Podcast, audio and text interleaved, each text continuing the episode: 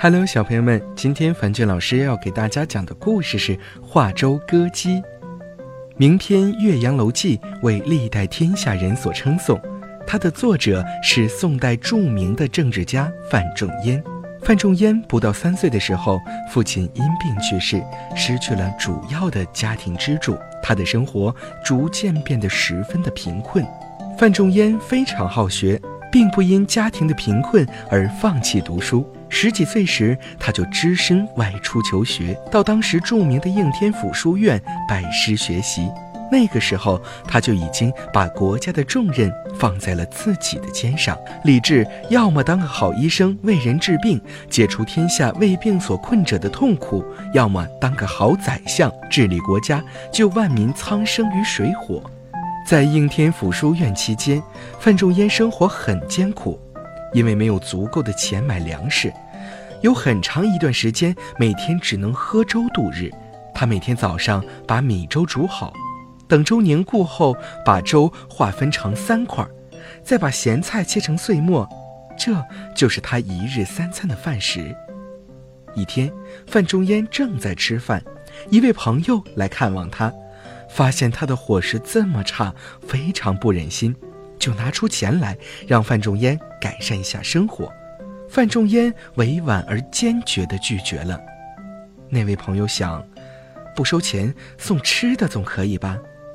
第二天，他就送来许多美味佳肴。范仲淹不好再拒绝，就只能接受了。过了几天，那位朋友牵挂范仲淹又来拜访，他吃惊地发现。上次送来的鲫鱼之类的美食全部变质发霉了，范仲淹连一筷子也没有动。朋友生气了，对范仲淹说：“你也太清高了，宁愿看着吃的发霉，都不愿接受我的一片好意。”范仲淹听了，慌忙解释说：“你误会了，我不是不吃，而是不敢吃。我担心自己吃了这些美食后，就再咽不下去粥和咸菜了。”朋友听了他的话，心里暗暗佩服范仲淹的意志坚强，料定他以后必成大器。后来，范仲淹果然实现了自己的愿望，当上了宰相，成为宋代著名的政治家。小朋友们听完了这个故事，有什么感想或者是启发呢？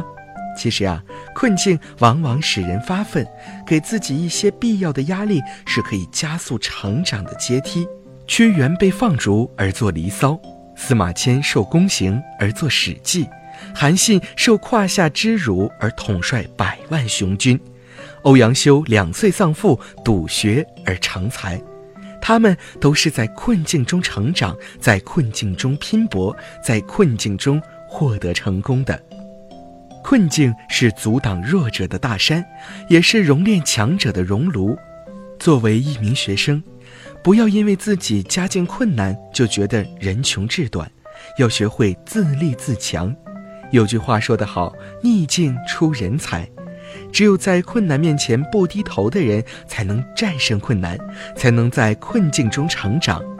把逆境看成是通往成功的阶梯吧。俗话说：“困难是人的教科书，本领是从困难中学会的。”所以，战胜困难就要从书中获得知识，就要学会生活的本领。由俭入奢易，由奢入俭难。只有困苦，才能激励人奋发向上的斗志。今天的苦读书，就是为了明天的成大器。不要给自己任何推脱的理由，让我们发奋读书吧。好了，小朋友们，今天的故事讲完了。樊俊老师在这里也要和大家说再见了，晚安，祝你有一个愉快的夜晚。